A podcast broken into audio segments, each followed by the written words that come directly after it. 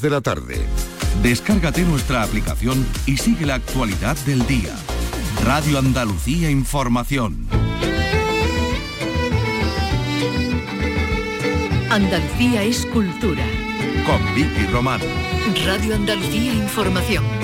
Muy buenas tardes, todo está ya listo para la gala de esta noche en Cádiz, en el Gran Teatro Falla, en la que se va a hacer entrega de los premios Max, los galardones de artes escénicas y este año con mucha presencia andaluza entre los candidatos. Carlos López, buenas tardes. Buenas tardes, así es, la edición número 26 de estos galardones escénicos reconocen el trabajo de aproximadamente una decena de profesionales de nuestra tierra, entre ellos Israel Galván, que lo ha ganado en nueve ocasiones, Rafaela Carrasco, Vanessa Ibar o el actor y director de escena José Antonio Pascual, nominado por segunda vez. Bueno, pues todo eso en Cádiz, mientras en Granada comienza hoy una nueva edición del Festival Internacional de Poesía por el que van a pasar figuras como Joan Manuel Serrat, Laura Esquivel o los autores premios nacionales José María Merino y Luis Mateo Díaz.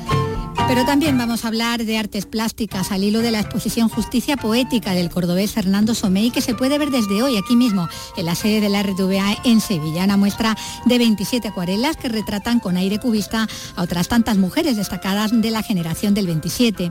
Precisamente nos ocuparemos también de las mujeres, mujeres en la historia y de los hombres que marcaron sus vidas y trayectorias en una historia compartida, que es como reza el título del último libro de Julia Navarro, quien nos va a hablar de todo ello. Y también nos ocuparemos de la música con un director de cine, el onubense Manuel Correa. Porque estrena un documental sobre el músico y compositor andaluz Manuel Pareja Obregón, titulado Sin miedo a la caída, que nos acerca a la figura del artista. Bueno, pues todo esto y más en este espacio que produce Ryan Gosto y que realiza Miguel Alba. Andalucía es cultura. Con Vicky Román.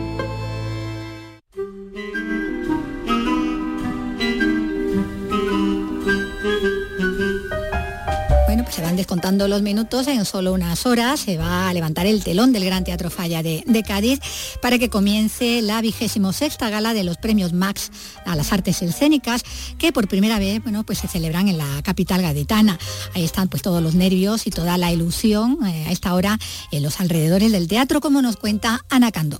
Se ultiman ya los preparativos para que a las 8 de la tarde arranque lo que promete ser una gala que reivindicará el teatro de provincias que se hace más allá de Madrid, el de la periferia, y que servirá para reconocer el talento local. La dirección corre a cargo de dos gaditanos, José Troncoso y Ana López Segovia. Estamos echando los gigadillos en, este, en la preparación de esta gala. Llevamos siete meses trabajando a un nivel con mucha intensidad y poniendo mucho corazón. Así que no se puede disimular que estamos ilusionadísimos.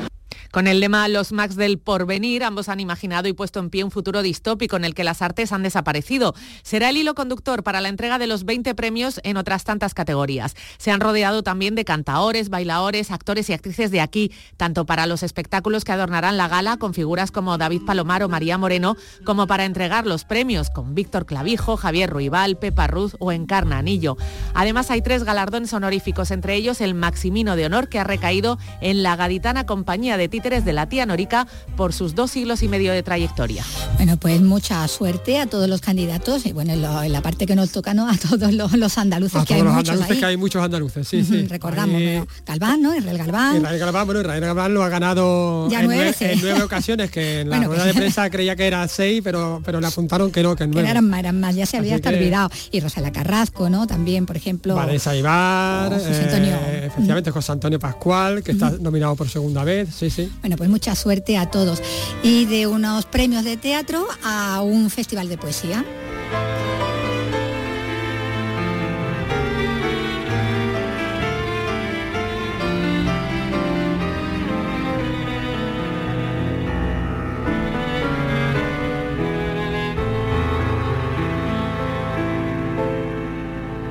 Los recuerdos suelen porque hoy comienza una nueva edición del Festival Internacional de Poesía de Granada con 72 representantes de una docena de países y figuras tan populares pues como el cantautor Joan Manuel Serrat, pero también la escritora Laura Esquivel o dos premios nacionales de, de las letras. La Huerta de San Vicente, la Casa de Verano de los Dorca, es el marco, como es tradición, de la gala de inauguración de este festival. Susana Escudero. Las primeras voces de esta tarde serán las de dos mujeres, una llegada de Siria, la otra de los Estados Unidos, ambas figuras destacadísimas para abrir el festival por todo lo alto, como explica su director Daniel Rodríguez Moya. Una inauguración de lujo en la huerta de San Vicente. Tendremos esa gala inaugural que va a arrancar con la poeta siria Maran Al-Masri, que es una de las voces femeninas más importantes del mundo árabe. Además estará la poeta norteamericana Rita Dodd, premio Pulitzer. Después José María Merino, Luis Mateo Díez, los dos Premio Nacional de las Letras y Pedro Aparicio, Premio Nadal, rendirán un homenaje a la oralidad a través del filandón esa tradición oral eh, que todavía se conserva en, lugares como León, en la que durante las labores, durante el trabajo, se, se sientan para contar cuentos de tradición oral. La tarde acabará con un cierre poético musical en homenaje a Federico García Lorca a cargo de Maruán. Una niña llorando en Alepo pregunta qué voy a hacer. Y un abuelo en Tokio responde no te voy a abandonar. Desde el foco del Cairo a las nieves azules de Canadá. Desde el médico en Cuba la joven sembrando en el arrozal. Todos sienten que hay algo en el aire, una bruma, una conexión una especie de impulso invisible que nos hace continuar. Andalucía es cultura. Con Vicky Román.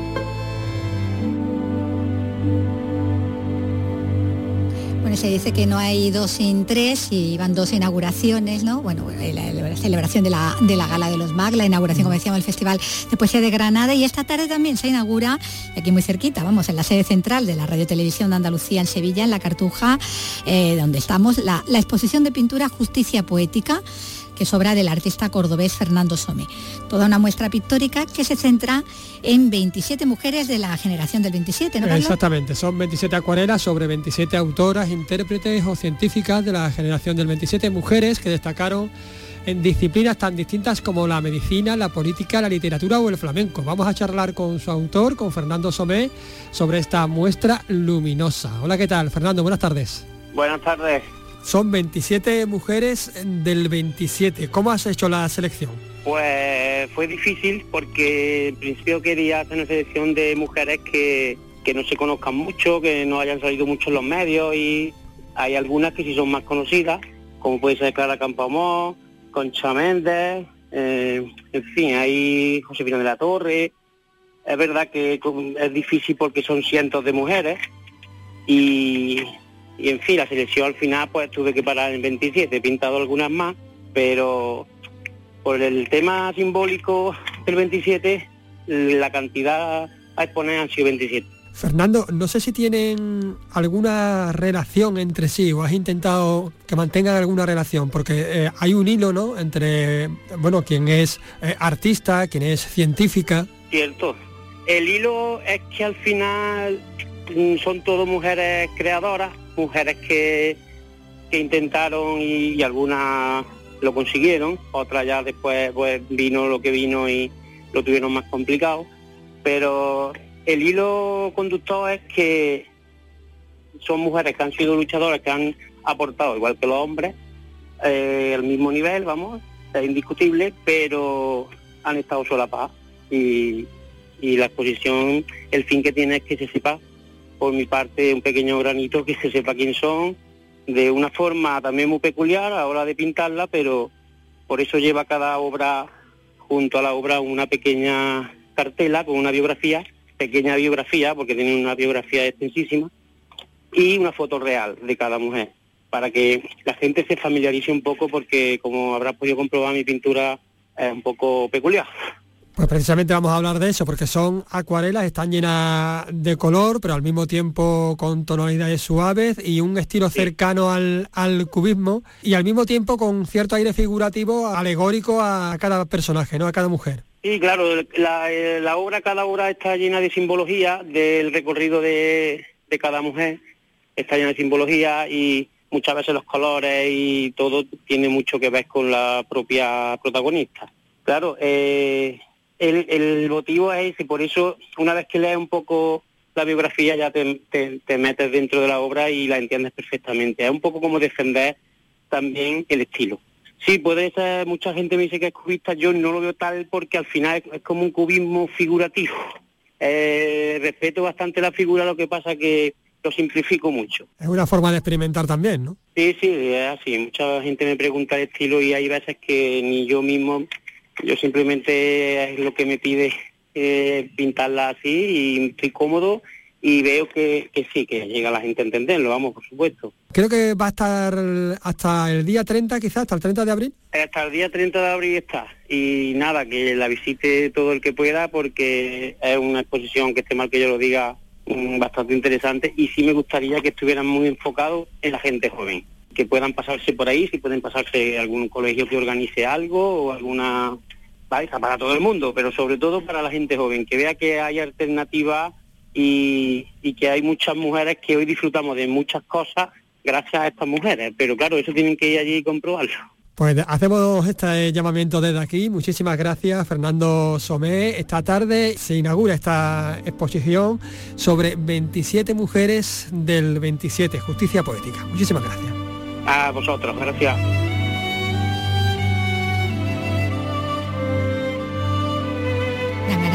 Uno de, los de los cuadros. La verdad es que sí, pero hemos, tenido oportunidad de verlo. Y, tan cubista, tan colorido. Bueno, pues precisamente de alguna de esas mujeres que, retrata a Fernando Somé, de algunas de ellas se habla también en el libro del que vamos a que vamos a comentar ahora, porque nos vamos a adentrar en la historia a través de las vidas de las mujeres más destacadas de las diferentes épocas, en momentos bueno tan diferentes como lo fueron ellas mismas y sus circunstancias. Mujeres desde Cleopatra, Virginia Woolf, de mucho antes y después de ambas, pero a las que la escritora Julia Navarro nos acerca sin olvidar a los hombres de sus vidas, porque lo que la autora de la Biblia de Barro, de Dime quién soy, nos trae es una historia compartida. Ese es su título y esa también es la idea. Julia Navarro, buenas tardes, bienvenida. Hola Vicky, muchas gracias por invitarme una vez más. Bueno, bienvenida con esta historia de, estas historias de mujeres que como reza ya el título es una historia compartida, no las mujeres vistas desde la supremacía masculina, tampoco excluyendo a los hombres en los que como tú dices muchas de ellas no se entenderían, ¿no? Porque ellos estuvieron ahí con ellas para bien o para mal, ¿no? Bueno, es que yo creo que no se puede contar ninguna historia ni de hombres eh, ni de mujeres si no es eh, si no la pones en común. Porque desde el principio de los tiempos este planeta lo hemos habitado hombres y mujeres. Por tanto hemos estado siempre interrelacionados. Y mm, es imposible contarnos a nosotros mismos o contar a otros si no es en relación a. Por eso se cuenta desde un lugar común, ¿no? Exactamente. Eh, es se trata de trasladar ese encuentro tuyo con ellas sin excluirlos, ¿no? Y así empezamos con, mujeres de la antigüedad, porque vamos a ir un poco siguiendo un orden más bien cronológico entre el mito y la realidad, esas primeras, ¿no? Que tratas, a las que te acercas, eh, como cuentas, por tu fascinación por Grecia, una fascinación compartida con, la familia a través de viajes y, a través de libros, ¿no? A través de lecturas, ¿no? Porque eh, mi primer encuentro con la Grecia clásica fue con una versión infantil de eh, Elena de de Troya.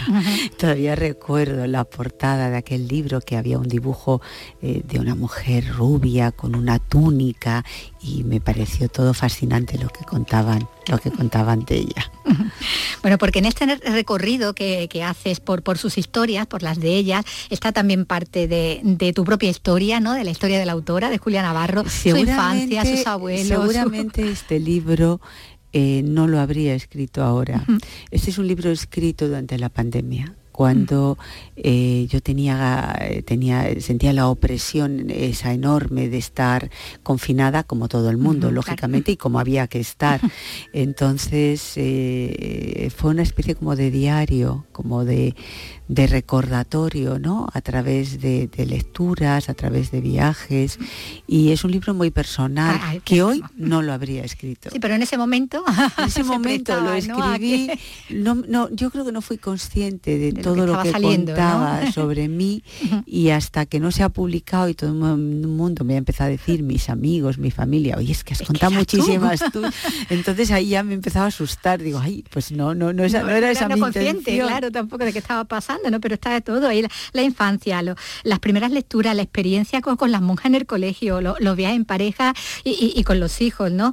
Y bueno, y desde ahí, como decimos, toda esa experiencia personal, eh, pasadas y presentes, es como vas trazando ese viaje por todas esas mujeres de la historia, empezando pues, por, por las de la antigüedad, interpelando también desde el principio al lector, le preguntas qué opina, eh, qué habría hecho ellos, ¿no? de estar en el lugar de ellas o, de alguno de ellos, ¿no?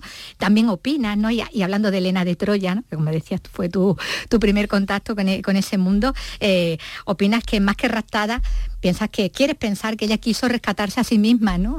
Sí, sí, yo creo, yo, yo quiero pensar eh, que Elena estaba harta de Menelao, que tuvo la oportunidad, eh, bueno, pues de, marcharse y, que aprovechó. lo hizo y, aprovechó, es decir, pues por allí apareció París en misión diplomática, yo no sé si era tan guapo como, como, nos lo pintan en la Odisea, eh, si era interesante o no, a mí me parece que otros personajes mucho más interesantes en la Iliada, ¿no? Pero bueno, a lo mejor fue su oportunidad de, marcharse. De marcharse. Bueno, mm, pues, refutas también esas interpretaciones, por ejemplo, sobre Penélope ah, o, Circe, ¿no? que, ni la una dice, ni la una era un pan sin sal, ni la otra una lagarta robe marido. Ese es el tono, ¿no? Un tono muy coloquial, muy, muy cercano, ¿no? Claro, es que Circe es. Eh, Circe fue, es la historia de una mujer eh, que realmente quiso mucho a Ulises y sin embargo eh, fue de una generosidad extraordinaria con él. Ella siempre supo que él se iba a marchar. Ella como era una semidiosa podía haberlo retenido y podía, eh, pero no lo hizo.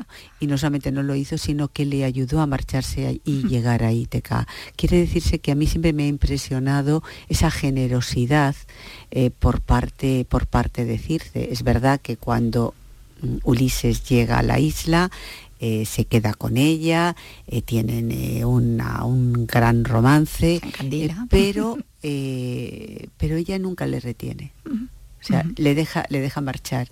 Y siempre he pensado que yo cuando leía la Odisea, eh, siempre me, interpelaba a mí misma diciendo, no es posible que un hombre tan astuto y tan inteligente como Ulises se marche a la guerra. En aquella época las guerras te marchabas y, no, sabías. cuánto acababa aquello. claro, eh, y deje su reino, su pequeño reino, en manos de su mujer.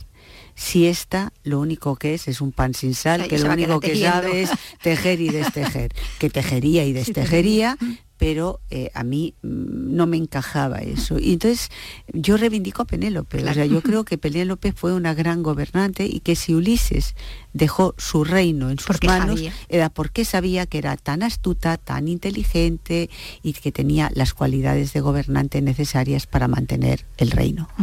Bueno, y nos hablas también de Cleopatra, ¿no? Como dices, a la altura de la gloria de, César. Eh, bueno, y César a la altura, de, la gloria de, Cleopatra. Eh, realmente Cleopatra nos han contado una historia un poco alambicada, ¿no? Llega César, se enamora de César, luego Marco Antonio. Entonces yo lo que desmonto es un poco ese mito. O sea, yo eh, pienso, después de haber leído mucho sobre César y Cleopatra, que aquella fue una relación de poder y de interés por, ambas partes. O sea, César mm, eh, necesita Egipto para consolidar su poder en Roma, porque Egipto era eh, eh, una especie de granero para, para, Roma. Era una pieza importante en la geoestrategia eh, política de aquella época. Y Cleopatra necesita las legiones romanas para seguir siendo reina de Egipto frente a su hermano. Y por tanto, Cleopatra no cae rendida de amor por César, seguramente... un tablero mm, ahí de... Sino, los dos tenían un interés, era, un, era, un problema de poder. Se necesitaban el uno al otro para consolidar el uno su poder en Roma y la otra su poder en Egipto. Y cuando a, César le asesinan, eh, su romance con Marco Antonio sigue siendo una historia de poder. Ella necesita las legiones romanas, sigue necesitando las, legiones romanas para seguir conservando el trono. Entonces, se enamoraría de ellos, no se enamoraría. Eso a mí me, da igual. Me parece secundario. Creo que es, una relación de, es un juego de estrategia política que ella lleva a cabo con las armas que tiene a su alcance. Hablas de Hipatia, ¿no? Para desde ella acercarnos también a las mujeres en la ciencia, esa a la que te quisiste dedicar al principio, lo cuentas, ¿no? Que quería haber estudiado física, ¿no? Sí, me hubiese gustado, eh, porque siempre pienso que la, que la filosofía y la física eh, son los quienes tienen las respuestas a los porqués, a los porqués de la vida, a los porqués del universo. Y, la, eh, siempre me ha interesado mucho la, física y me sigue interesando. leo muchos sobre física cuántica, libros de divulgación, evidentemente, y tengo que reconocer que no me entero de nada. bueno, somos dos. bueno, estamos, como decimos, ¿no? Todo tu, propia persona y personalidad está en el, relato, con toda esa conexión eh, con lo que se está contando. ¿Cómo empieza, por ejemplo, el interés por estas mujeres o el contacto con ellas? Eh, una visita a Cartago te lleva a Dido, ¿no? sí, bueno, y es que eh, me pareció tan fascinante, o sea, me parece increíble que a la reina Dido no se la, no se la estudie en las clases de geometría en los colegios, ¿no? fue tan... O sea, es decir, claro, entonces eh, ha habido tantas mujeres notables cuyas aportaciones a la ciencia y al desarrollo de la humanidad han sido realmente fundamentales, que, me, da un, me, da, rabia que no estén en los libros de texto. Pienso que la gran asignatura pendiente que tiene nuestro sistema educativo es que tantas y tantas mujeres que están siendo ignoradas y siguen siendo ignoradas eh, eh, tengan el lugar que merecen en los libros de texto de nuestros escolares, porque, porque no están.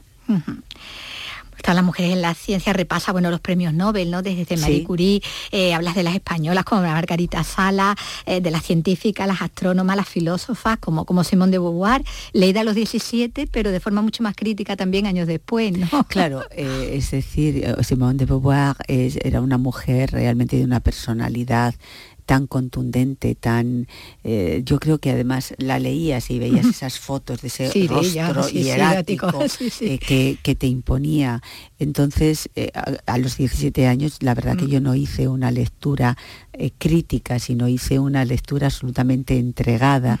Y es verdad que Simone de Beauvoir hace una reflexión sobre el papel de las mujeres en la sociedad y el, el, rol que nos han asignado, que, que ha sentado las bases del feminismo y que es muy interesante. Luego con el paso del tiempo puedes matizar, eh, pero en líneas generales, en líneas generales sigo estando de acuerdo con ella, pero ahora con unos matices que antes con otra visión, que claro, no tenía. Claro. Eh, bueno, o María Zambrano, ¿no? Y, ahí la lees con rabia de que no haya estado en primer plano, ¿no? Siempre. Claro, es decir, volviendo a lo que decía todas aquellas mujeres y aquellos hombres que tuvieron que irse al exilio, que han vivido fuera, eh, yo creo que siguen sin ocupar el lugar que merecen en los libros de texto. Y María Zambrano ya, ya, ya se ha incorporado, ya la han incorporado a los libros de texto, pero fíjate lo que se ha tardado en reconocer que es una de las grandes filósofas del siglo XX, ¿no? Y cuyas aportaciones al pensamiento han sido importantes y, leer a, María Zambrano te produce sacudidas. Bueno, están las monjas, están las poetas, ¿no? Medio monja como Emily Dickinson, ¿no? Están las autoras más, contemporáneas, ¿no? algunas tan actuales como, como Yoconda Belli, ¿no? Yoconda Belli es una de las grandes poetas en lengua, en lengua española en estos momentos está sufriendo la injusticia de que la hayan quitado la nacionalidad. De repente el, régimen totalitario nicaragüense ha decidido quitar la nacionalidad a una serie de personas del mundo de la cultura, como Sergio Ramírez y Yoconda Belli. Y eh, yo estaba hace muy poco con ella. Eh, ella vino a la presentación de mi libro, luego estuvimos cenando y eh, recuerdo con, la pena que me decía, pero ¿cómo van a decir? Quitarme. ¿Cómo van a decir que yo ya no, soy nicaragüense? Es decir, es que eso no me lo pueden quitar. O sea, es decir, ella intentaba... sí, comprenderlo, asimilarlo. claro, asimilar el absurdo de que alguien diga, oiga, usted ya no es nicaragüense, pero yo he nacido allí, sus padres han nacido allí, todas sus raíces están allí. Es decir, no, no, no la pueden borrar su identidad, ¿no? Es un acto de totalitarismo extremo. Le voy a borrar su identidad, le voy a quitar su identidad por decreto. Bueno, aparte de ser un gran disparate y un imposible, eh, lo que está causando es un enorme sufrimiento a personas como, como Yolconda de la que yo también he aprendido mucho sobre feminismo y que aconsejaría a las feministas de la cuarta ola que, la leyeran. Que la leyeran. A lo mejor entendían unas cuantas cosas. Bueno, y están todas esas autoras de aquellos libros juveniles que fueron las lecturas de iniciación, ¿no? Las iniciáticas, desde las hermanas Bronte a Agatha Christie comparada en Margaret Mitchell, ¿no? Y en lo que viento se llevó, ¿no? Bueno, eh, eh, que es eh, lo que viento se llevó es una gran novela, sí, sí. aparte de una y además, aparte de una gran película. Pocas veces las películas están a las alturas de las novelas, pero en ese en este caso sí y eh, de Mitchell fue autora de una sola, novela. dio tiempo a más. Y ella eh, se preguntaba y decía, pero yo, mm, ¿por qué tiene éxito mi novela? Yo que soy una gran lectora y sé, soy capaz de discernir una buena o una mala novela, eh, ella se asombraba del éxito que había tenido la suya. Y sin embargo, lo que el viento se llevó es una gran novela y ella es, es un fresco histórico además es un fresco y, bueno, de la guerra ¿no? de cuenta la guerra es, es con un, mucho es detalle. un, es un retrato de, lo, De, de, de, un momento de la historia de Estados Unidos. Uh -huh. bueno están también las autoras de la generación del 98 hasta las del 27 no está desde la Pardo Bazán boicoteada encanta, por hombres no para entrar en la academia. encanta, o la Lejárraga con el bueno, apellido María ahí del marido. Bueno, nombre del marido. Par, eh, Pardo Bazán es una mujer realmente impresionante muy ninguneada desde algunos sectores porque ella era eh, políticamente conservadora, pero sin embargo mm, eh, era feminista, seguramente sí. sin saberlo. Sí, sí, antes de eh, es decir, letra. una mujer que hizo de su capa un rayo, que vivió su vida con absoluta libertad, eh, que no le importó saltarse todos los, prejuicios de su época. su vida es realmente una lección de libertad y yo tengo por eso debilidad por ella, aparte de que es una, una gran, gran, escritora. escritora sí. Y María Lejarra yo eh, siento tanta indignación sí, por, por, lo que la sucedió uh -huh. y siempre digo, pero ¿por qué se dejó? Si era feminista también, sí, y era feminista, abogaba por la libertad de las mujeres, sí, sí. Una mujer que ayudó uh -huh. a ampliar espacios para las mujeres, espacios de libertad, y sin embargo estuvo esclavizada por eh, su marido, Perdón, por Gregorio, Gregorio Martínez Sierra. que, que eh, bueno, se aprovechó de una forma realmente inmunda. Uh -huh del talento de su mujer. Él era absolutamente vulgar como escritor. O Pero sea, vendía la obra, él era el que vendía la obra. Bueno, él ponía su nombre claro, y, ella lo escribía. escribía sí, sí. Y ella lo consintió. El por qué, o sea, esa locura de amor o sea, esa locura de amor, porque ella eh, estaba realmente enferma de amor eh, por su marido, es lo que llevó a que él la explotara y se beneficiara de eh, su talento, ¿no? Que le escribiera y también es... para la, la, amante, vamos, sí. hasta para acá. Sí, sí, o sea, lo, lo, cual era... Bueno, y cuando él la abandona y se va con otra señora, la, la, la manda a carta diciendo, por favor, dame ideas, yo intentaré mándame desarrollarla, pero mándame un croquis de, para ver cómo puedo hacer una novela. O sea, es una cosa increíble increíble y eh, eh, es una mujer que yo creo que tenemos que reivindicar ahora uh -huh. porque mm, se la ha tratado con absolutamente con una, es una injusticia o sea ya no está eh, no entró en, con letras mayúsculas en la historia de la literatura porque porque todo su talento lo puso a disposición de él. Uh -huh cuando alrededor de ella, bueno, había grandes figuras claro, culturales en ese momento que sabían claro. perfectamente ¿no? que era Voz Populi sí, que lo hacía ella. Sabía que lo hacía ella. Desde ¿no? Falla hasta es Juan que, Ramón Jiménez. Sea, ¿no? Yo es que no entiendo cómo, cómo puedo estar casada con semejante botarate y cómo estar enamorada, ¿no? Es, sí, las cosas que todo fuera por amor, ¿no? Eh, las cosas que se hace por amor, ¿no? En que, que es verdad que a veces el amor te osnubila la cabeza y dices, pero bueno, yo cómo he podido estar enamorada de este imbécil. Pues eso es lo que supongo que eh, si María Lejarra viviera hoy pensaría, diría, pero bueno, yo como he podido estar Perder tiempo subordinada a, a, a, a, este tipo. Bueno, están también las mujeres de las autoras de, del 50, ¿no? De, de los 50. Una de, generación muy de, interesante, una generación de mujeres eh, que tuvo que eh, sobrevivir en uh -huh. pleno franquismo y que, que, no fue fácil, no fue fácil uh -huh. hacer una obra eh, tan sólida, tan contundente como hicieron, eh, como hicieron estas mujeres, ¿no? Que, que, que, ahí están todos los nombres. Sí, de la Foreda, la, Josefina Aldecoa, que coge el, además el, el, apellido del marido, del marido, viuda, sí, ¿no? como, como, como, un homenaje. Como, como homenaje a Ignacio Aldecoa. Uh Josefina yo la conocí, la traté y, y su colegio fue un remanso de libertad en, en aquella España eh, de, la dictadura, ¿no? El colegio de, de Josefina era un colegio, era un colegio diferente, era un, colegio eh, donde donde se respiraba libertad y se respiraba cultura.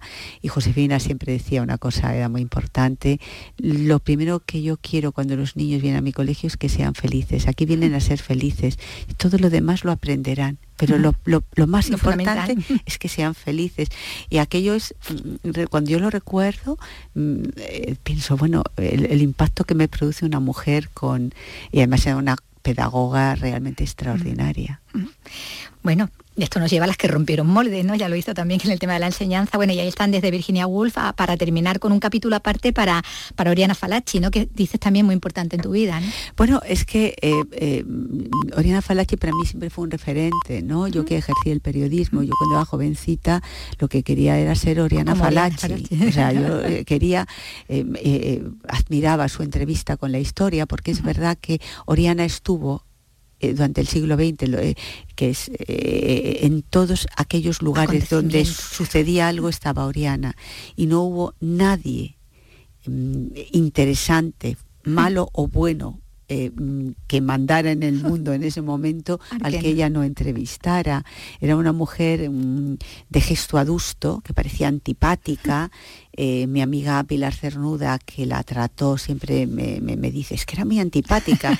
y yo eh, hace poco hablaba y decía, claro, Pilar, pero es que tiene en cuenta que era una mujer que tenía que vivir en un mundo de hombres y en, situaciones eh, críticas, siempre al borde. Y entonces o ponía cara de, de, bulldog o se, la habrían, se, la habrían comido. Y entonces me decía, bueno, pues sí, claro, mirándola así tiene razón. Digo, claro, es que, y, y ¿dónde uno encuentra a la fragilidad de, Oriana en sus libros. Cuando ella se enamora de un líder sindicalista griego durante el golpe de Estado de los coroneles, Panagulis, eh, al que detienen, torturan, ella, ella es el gran amor de su vida, se queda embarazada, el, embarazo no llega a buen término, tiene un aborto espontáneo. Entonces, Oriana escribe dos libros que, que a mí me hicieron eh, realmente me conmovieron especialmente. Un hombre, se llama así el libro, Un hombre, que está dedicado a su historia con Panagulis, y luego eh, historia eh, del niño que, que, no nació, ¿no? y entonces eh, bueno, ahí encuentras a esa a, la íntima, a la, mujer, a la mujer, sí, vulnerable, ¿no? Sí, claro, vulnerable, pero Que, se ha tenido que poner una máscara para poder sobrevivir en un mundo de hombres. Bueno, talentos en el mundo de la escritura y en muchísimos eh, ámbitos femeninos a los que están aquí en esta historia compartida, en esta una historia compartida, con ellos, sin ellos, por ellos, frente a ellos, ¿no? Como pone en, eh, el subtítulo, que es el libro que nos acaba de traer Julia Navarro. Pues muchísimas gracias Gracias, Gracias, Vicky, una vez más. Un abrazo.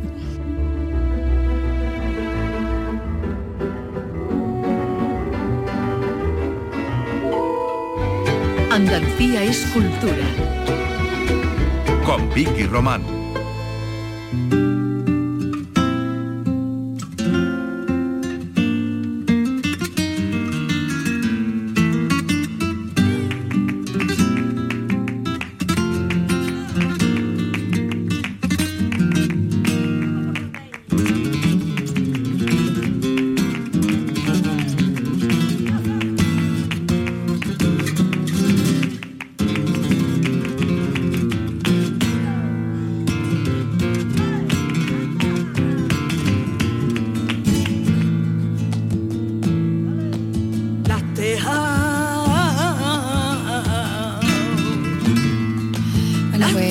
Mujeres, como hemos dicho, muchas mujeres, como hemos visto, ¿no? como protagonistas en esa exposición de la que hablábamos, aquí en la sede de la RTVA eh, en Sevilla, en ese libro eh, que comentábamos con, su autora, con Julia Navarro. Y bueno, y en Jaén también protagonismo hoy de, esta cantadora de, Carmen Linares, porque hoy ha acudido a este mediodía al Colegio Alcalá Venceslada, en la capital jienense, en el barrio eh, de Belén, y ha estado allí con, con el alumnado y con el profesorado porque se, inauguraba un graffiti eh, dedicado a ella, que reproduce su, rostro. bueno, pues la escuchamos en esa, en esa visita que ha hecho a ese, a ese centro. los niños entiendan que el arte es muy importante y que, y que sepan que hay una música que es el flamenco, que es nuestra música de Andalucía y que, y que cuando vean ese graffiti digan, a ver, ¿quién es esta señora? Eh, Carmen Linares, eh, Ángeles Toledano, todos los artistas que estén ahí, que estamos luchando y que estamos por ofrecer el mejor flamenco que es un graffiti que reproduce su, rostro, que es obra eh, de, artistas eh, jienenses, que son los que lo han realizado. Mónica Icat, en concreto, es la grafitera que ha realizado esta imagen, que forma parte de ese proyecto que lleva a cabo la Universidad de Jaén, que ha titulado La Universidad de Jaén y las mujeres artistas. Entre esas mujeres artistas, hoy el graffiti de Carmen en Linares. Y hablamos ahora de, de teatro, como empezamos. Hablábamos de los MAX y tenemos que seguir hablando de las jornadas de teatro siglo de oro un año más se celebran eh, en Almería, ahora la edición número 39, con una programación muy, muy interesante del 5 al 13 de mayo, en la que van a participar 16 compañías y en las que se van a ofrecer pues 18 espectáculos, que nos detalla Belén Nieto. Lo harán en 23 funciones para abrir boca el gran pasacalles de Almería el día 5 a las 6 de la tarde con la Carpa Teatro. Diego Ruiz es representante de Plan A. En este caso a cargo de la, Carpa Teatro, en un recorrido por el centro en el que participarán aproximadamente 35 personas. Queremos que va a ser un espectáculo bastante vistoso, todo evidentemente de temática siglo de oro y la estética siglo de oro. Y por la noche a las 21 horas en el Auditorio Municipal, una de las grandes apuestas, como es la Compañía Nacional de Teatro Clásico. Y que llevaba años sin venir con Luis Omar para representar la discreta enamorada. Vendrán clásicos como La Celestina y auténticas joyas de la compañía Pata Teatro. Diego Ruiz. La realidad es que luego hay espectáculos pequeños que son fantásticos. El de Ellas de Oro está muy bien, el Busclón está muy bien, el Quijote de Pata Teatro está recomendadísimo y es un chico solo. Comedias como Lope que te parió o El Busclom.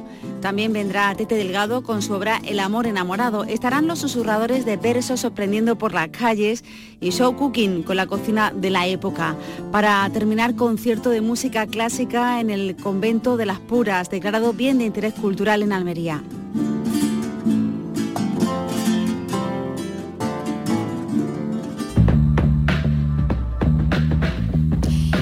Almería Málaga porque su universidad ha recepcionado hoy la colección de revistas de Cambio 16 que el periodista Juan de Dios Mellado ha donado a la institución, como nos cuenta Alicia Pérez. 480 revistas publicadas entre los años 1978 y 1985 estarán a partir de ahora en la biblioteca de la Facultad de Comunicación. Son 57 volúmenes que encuadernaron con mimo una monja de clausura. Los entregaron con retraso porque se entretenían en leer sobre una época clave de la historia de nuestro país. Juan de Dios Mellado. Baluarte contra la dictadura y referente de la lucha por alcanzar tres conceptos básicos de los periodistas que entonces estábamos en cambio 16. La amnistía, la libertad y la democracia. Luego vino todo lo demás. La colección es mucho más que un mero enriquecimiento documental para la universidad. Lo destaca su rector, José Ángel Narváez. Sino es un arma para defender la verdad de la ciencia, la verdad de la historia un arma para construir la sociedad que todos tenemos que construir. El periodista Juan de Dios Mellado Morales fue director de Diario 16 Málaga entre los años 1992 y 1996. Cuando paso por el puente Triana contigo vida mía. Y hablamos ahora ya de cine y de música del documental Sin miedo a la caída del realizador onubense Manuel Correa, una obra que reivindica a Manuel Pareja Obregón, compositor e intérprete de temas tan conocidos como Marinero de Cuba o Las Sevillanas de la Amapola y el Romero que recogió Carlos Saura en su película Sevillanas, una figura algo olvidada según su director. Carlos López ha hablado con él. Porque tiene unos ojos, Triana, Esta película trata de la vida de mi tío Manolo. Yo soy un pequeño compositor que me encanta la música y me dedico a la música. Tú que has tenido de todo y no has tenido de nada. Escuchamos el tráiler de la película documental Sin miedo a la caída, dirigido por Manuel Correa, una obra que analiza la vida y la obra de un artista quizás desconocido, quizás olvidado de la música popular de nuestra tierra. el compositor e intérprete Manuel Pareja Obregón. Vamos a charlar hoy con su director, con nuestro compañero de la tele, Manuel Correa, que hoy nos visita. ¿Qué tal, Manuel? ¿Cómo estás? Hola, Carlos, ¿qué tal? Pues nada, aquí muy bien, con vosotros. La primera pregunta es obvia. ¿Cómo llegas a la figura de, de Manuel Pareja Obregón? Llegó a través de la música, de su música, de su obra, ¿no? Y, y llegó a través de la, de la, admiración que desde el primer momento me provoca escuchar su, su música de su voz. Porque Manuel Pérez Obregón durante todos los 60 y todos los 70 del siglo XX uh -huh. es compositor y se dedica a componer para otros artistas, ¿no? De primer nivel, de primera línea, ¿no? Y junto a otros compositores, pues míticos, ¿no? Como Rafael de León o, o Manuel Quiroga, también con Paco Astolfi en un primer momento, también con Rafael Peralta, y luego ya él también se dedica a, interpretar su, propio, su propia música, ¿no? Y graba dos discos que se llaman Sevillanas Antológicas, a uh -huh. piano y voz. Él toca el piano y, y es ahí, eh, mediados de los 80, cuando yo entro en contacto con esa música y, de, y me cautiva desde el primer momento. Fíjate, esto se hace años de eso. No vamos a adelantar acontecimientos, vamos a centrarnos a, primero en la, en la película que muestra como dos líneas narrativas diferentes. Por un lado están los testimonios de los hijos eh, y de amigos que hablan sobre, sobre su vida, pero por otro lado hay un simbolismo con un ave, no vamos a decir que, que ave, quizás buscaba eso, ¿no? Porque siempre se consideraba un espíritu libre él, ¿no? Efectivamente.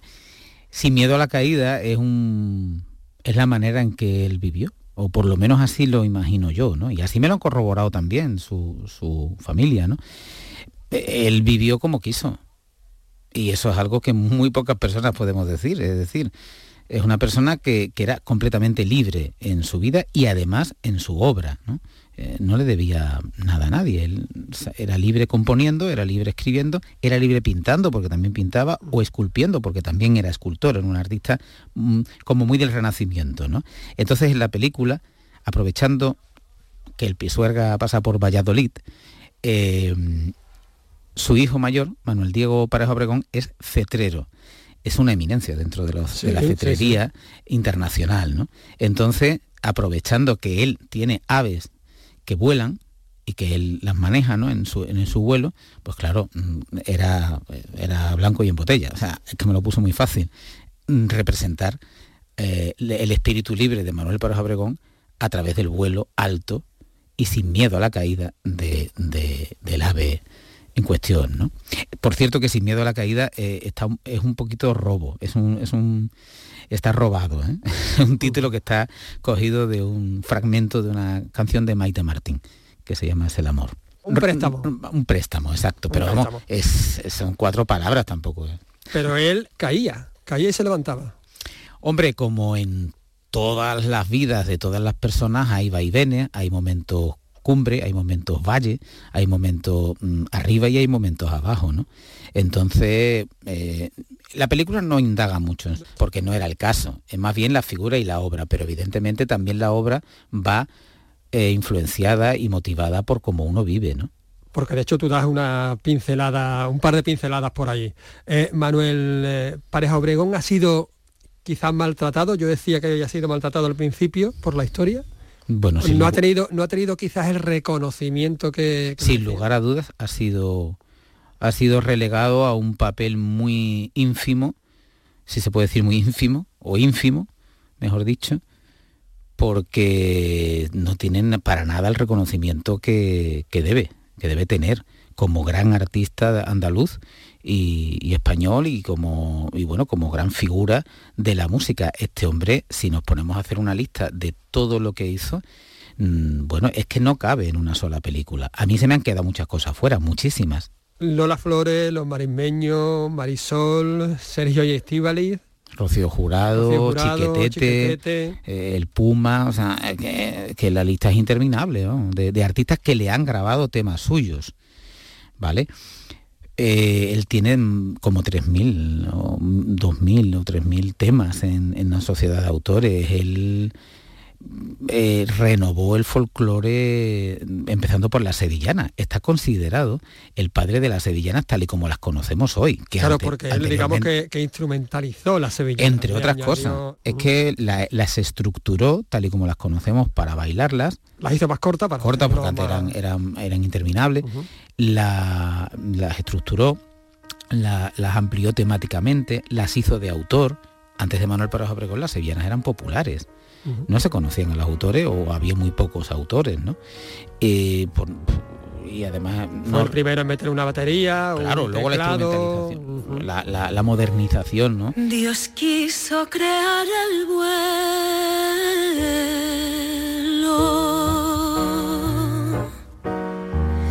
Dios quiso crear el vuelo y por eso le dio alas a los pájaros del cielo. Dios quiso crear el vuelo.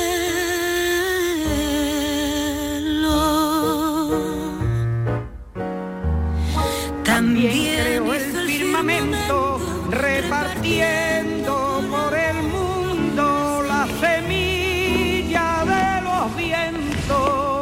También creó el firmamento.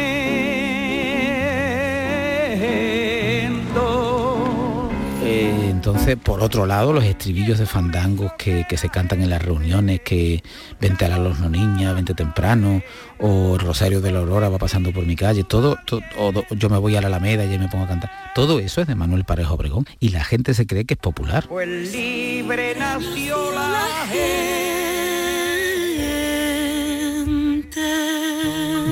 Así como los éxitos internacionales suyos, empezando por Cantinero de Cuba, ¿no? Una canción que en, el, en la propia Habana la, la, cantan los grupos así callejeros y los músicos habaneros, que son muchos, ¿no? En, la, en, la, en, Cuba se vive mucho la música, la cantan que, y muchos que no y saben en, que... Y en los barrios de Nueva York, quiero decir que... Totalmente. Y, y, ya llegamos así a la gran cumbre de su obra, que es la salve del oleolé, la salve rociera del oleolé, que es la salve oficial, oficiosa del rocío, el, el himno ¿no? del rocío, que eso no estaba ahí eh, para cogerlo de un árbol, eso es que lo hizo él. Que aparece, que aparece en, el, en el documental cantado por Argentina. Argentina, que es y con Álvaro, Álvaro Gandura al piano y Argentina a la voz, es bueno, es el clímax de la película, es el, una, una, de las cumbres de la película. Una obra, eh, La Salve, que, inclu que, incluso sonó en el entierro de la reina Fabiola, por ejemplo, que te Correcto. la encuentras en, en, cualquier sitio del mundo, ¿no? Sí, Sí, sí, sí, sí, la salve rociera. Eh, hay un pasaje también en la película, dentro de, del ordenador portátil le hice un, un, montaje de trocitos de versiones de la salve rociera. Eh, bueno, lo hay desde mm, un coro rociero hasta... Hasta un coro de niños en Chicago. Un coro de niños en Chicago eh, o, o, o, en, o, en, los países del este, eh, por todo el mundo, o sea, por todo el mundo hay versiones de la salve rociera. ¿Y tú crees que este desconocimiento viene de, de que él, él, ha sido su figura? Quiero decir, ¿ha sido leído socialmente como un señorito andaluz? Mm, Eso es una parte de la verdad, sí. La verdad tiene muchas partes, ¿no? Esta es una de ellas.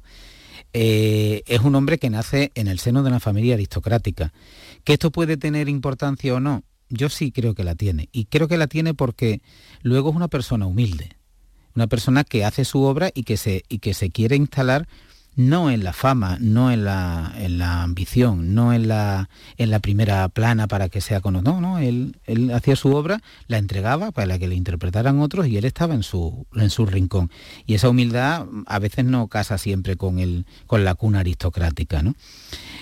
Pero haber nacido en la familia mmm, propietaria, entre otras muchas cosas, de la ganadería de Concha y Sierra, de, de los toros bravos, uh -huh. eh, hace que se le ponga una etiqueta a una persona, a él se le puso la etiqueta de, de señorito andaluz y eso ya le acompañó, pues claro, de cara a, la, a las instituciones, se le ha acompañado mm, durante décadas. Eh, pero es que eso no hay que mirarlo, lo que hay que mirar es la obra, ¿no? No la procedencia de la, de la persona, para nada, ¿no? ¿Y ha sido complicado toda esta, toda esta labor de producción? Muy complicado por una parte y muy fácil por otra cuando las cosas han funcionado, han funcionado muy bien y cuando las cosas no han funcionado, han funcionado muy mal. Eso ha hecho que además con la pandemia de por medio, uh -huh. imagínate la dificultad añadida. Empecemos porque esto es una idea que yo tengo y que la empiezo en plan como así como casero, como familiar. Eh, yo tengo mi trabajo en, afortunadamente desde hace ya 20 años en Canal Sur Televisión, donde hemos, hemos sido compañeros. Sí. Eh, actualmente trabajo en el programa Los Reporteros, donde estoy plenamente satisfecho ¿no? de, de, de, de, todo lo que hacemos ahí. pero yo quería hacer algo más, ¿no? En, fuera de la tele, así en plan, eh, yo qué sé, para desarrollarme, ¿no? Y, pero es que luego esto lo, adopta, ¿no? Digamos, este proyecto lo adopta una, productora que se llama Rebellious Words, de unos íntimos amigos que, ven, una posibilidad de, que eso vaya a más, ¿no? Eh, está también la productora de Arcángel, Flamenco, de, de, mi queridísimo Arcángel, mm, que una vez más, porque ya hicimos uno anterior, se titulaba Alosno, la tierra de la cien música, entonces nuevamente lo, lo, volví a meter en el ajo, lo volví a engañar, como yo digo, y, la verdad es que hace unos fandangos de pareja Obregón eh, en el alorno con tres guitarreros, porque en a los guitarristas en el alorno se dicen guitarreros. Guitarreros, guitarreros que también acompañan en la voz. Y no vean, ¿no? O sea, ha quedado bordado, bordado, bordado. Así que lo que lo, cuando ha cuando ha funcionado, bueno, la, la familia Pareja Obregón me ha abierto sus puertas desde el primer momento, Carmen, Manuel, Diego y Joaquín y Celso, que es el, el sobrino, hijo de Celso Pareja Obregón eh, médico de aquí de Sevilla, que es el narrador, el narrador en off, ¿no? Me han abierto las puertas de sus vidas y de su casa y de sus vidas, vamos, sin problema ninguno. ¿Y te has encontrado resistencia también? Sí, pero bueno, no merece la pena gastar el precioso tiempo de Canal Sur Radio en hablar de gente que no viene a cuento. Has mencionado a, Arcángel y este otro anterior eh, trabajo, bueno, también reciente. Eh, bueno, de 2018, el tiempo pasa. Reciente, reciente. Eh, Alorno, la Tierra de la Cien Música, creo que se titula, ¿no? Algo así. Alorno, la Tierra de la Cien Música, sí, eso es. Otro documental, otra obra que gira en torno a la música. ¿Te consideras un autor de género? Mm, no me considero nada más que lo que soy, un trabajador de, de la imagen, el sonido, que es lo que estudié. Me, tuve la gran suerte en mi momento de poder pertenecer a la primera promoción de, la Facultad de Ciencias de la Información de la Universidad de Sevilla, aunque eso, eso ya me, sitúa en una edad, porque empezamos en el 89, con grandísimos compañeros que ahora son, bueno, cracks ¿no? del cine, de la televisión. Y yo tengo, la, tengo el orgullo de ser compañeros suyos. ¿no?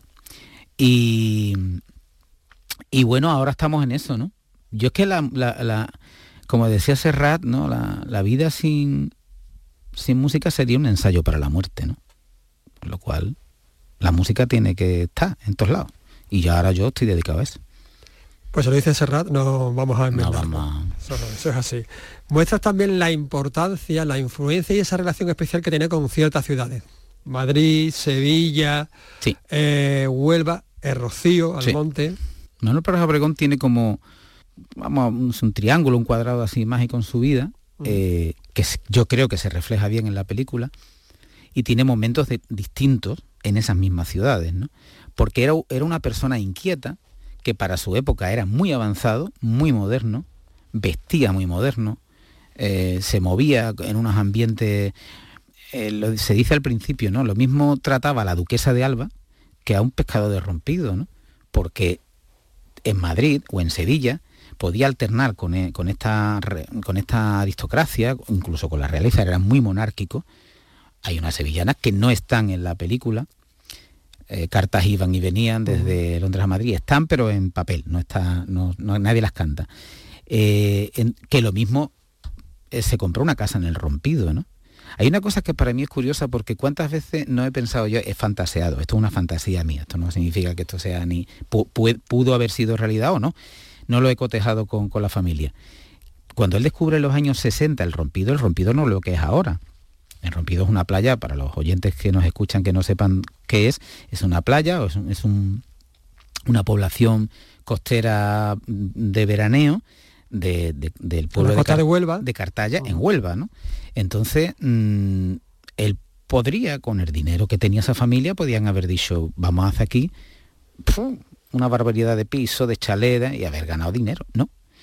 No porque él descubre ahí su, su Arcadia, él descubre ahí su paraíso, ¿no? Y, y, gracias a que a lo mejor, pues, mm, eso, el rompido se ha, se ha eh, mantenido como esa cosa tan eh, pequeñita y con tanto encanto, ¿no? Y la familia Paraje Obregón está unida al rompido y el rompido a la familia Paraje Obregón. De hecho, ahí se, canta por primera vez la maravillosa Salve Rociera en, la pequeña iglesia que hay en, una plaza que no recuerdo ahora mismo el nombre. Correcto. de, la desembocadura del río Piedra. Sí, sí, sí. Eh, está eh, en el paso marítimo de, del rompido, está la iglesia, está la plaza. Y allí una noche buena del año, me imagino que el 70, 71, algo así, 72 como mucho, pues los Doñana, el grupo Los Doñana, muy jóvenes, porque claro, eran muy jóvenes en aquella época, estrenan, eh, en esa iglesia estrenan La Salve, Rociera de los que luego se graban un disco, pero ya con la misa completa, ¿no? La misa que está compuesta por, por Manuel Parejo Obregón, Rafael de León y Manuel Quiroga, ¿no? Y, y, que grabó también poco después la coral de Valverde del Camino y que luego ya en los 90 volvió a grabar Los Doñana con la dirección del, del magnífico músico José Miquel Boras y la Orquesta de Televisión Española. Habían mencionado cartas ibas y venías, efectivamente, que aparece para ilustrar precisamente, monárquica. para ilustrar precisamente Madrid, como no podía ser de, otra manera. Ya se ha preestrenado, pero no sé qué recorrido va a tener ahora. Pues se preestrenó el 19 de marzo en, la sala, en los cines Metromar, em, pero eso era un pase privado para la, para la familia y el equipo. Paralelamente se, está presentando a festivales eh, del, género documental, de largometraje, y bueno, a ver, a mí me gustaría, desde aquí lo dejo dicho, por si acaso alguien lo escucha y sirve de algo, que se presentase en Sevilla, su ciudad, en su festival, fuera, por supuesto, fuera de concurso. Nosotros no, no, no pretendemos, ni mucho menos, nosotros no somos para competir ni nada, sino que la gente lo pueda ver si la dirección del festival lo tiene bien, pues desde aquí yo se lo digo, que ahí, lo tienen. Que se lo quiere enseñar Sevilla, me parece una gran cosa, ¿no? Porque es bueno que lo hagan. Pero bueno, sí, ya veremos lo que pasa. Y el Festival de Cine Iberoamericano de Huelva, pues yo creo que también podría ser un sitio magnífico porque Huelva era su segunda casa, porque la gente yo creo que vaya a verlo, fuera de concurso, aquí no hay hojana, como se dice en el flamenco, aquí no hay problema, no se quiere dinero ni nada que se le parezca. Pues tú lo pones y que lo vea la gente de Huelva y que lo vea la gente de Sevilla. Veremos a ver cuando lleguen los festivales si recogen este guante.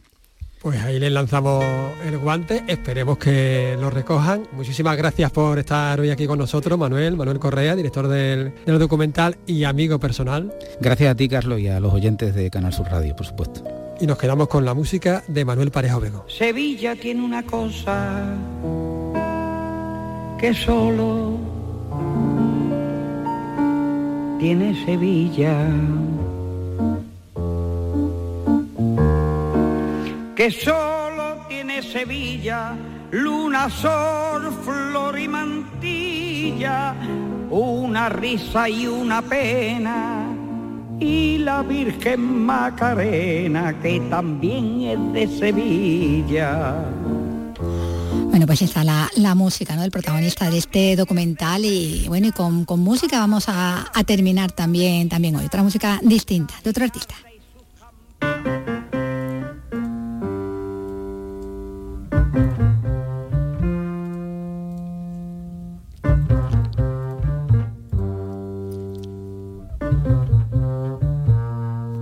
Los últimos minutos son para recordar al pianista y compositor estadounidense de jazz Hamad Jamal, que fallecía este domingo a los 92 años después de, ocho décadas de ese pronto de, carrera profesional, iniciado en el piano con solo siete añitos y que bueno, inspiró artistas como Miles Davis, que, siempre lo, reconocía. Exactamente, a principios y mediados de los 50 dirigió varios tríos y cuartetos hasta que se instaló en un trío con el bajista Israel Crosby y el batería Bernard Fournier, quienes lanzaron At the Pershing But No For Me.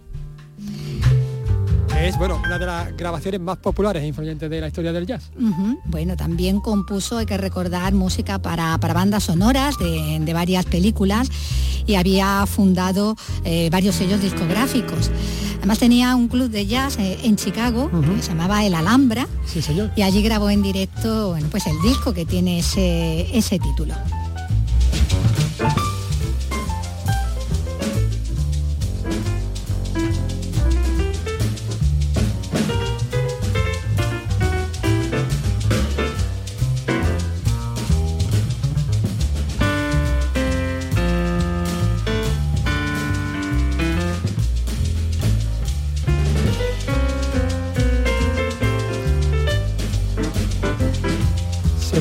Elegante y minimalista. Yo también a, la gente de hip hop, a los, primeros compositores, bueno, los primeros DJ de, hip hop. También. También, sí, sí. Bueno, él en los 60, en principio de los 70, bueno, pues lanzó también otros álbumes que también tuvieron una gran acogida y, es que en, realidad, como decíamos, eran 80 años de, carrera. claro dio lugar a que para mucho. pudiera publicar pues más de 60 álbumes ¿no? a, lo largo de, de, su vida. Nos dejaba, como decíamos, eh, en Massachusetts a los 92 años. Pues con la música de Hamad Jamal nos vamos a dejar ya, ya por hoy. Hasta mañana.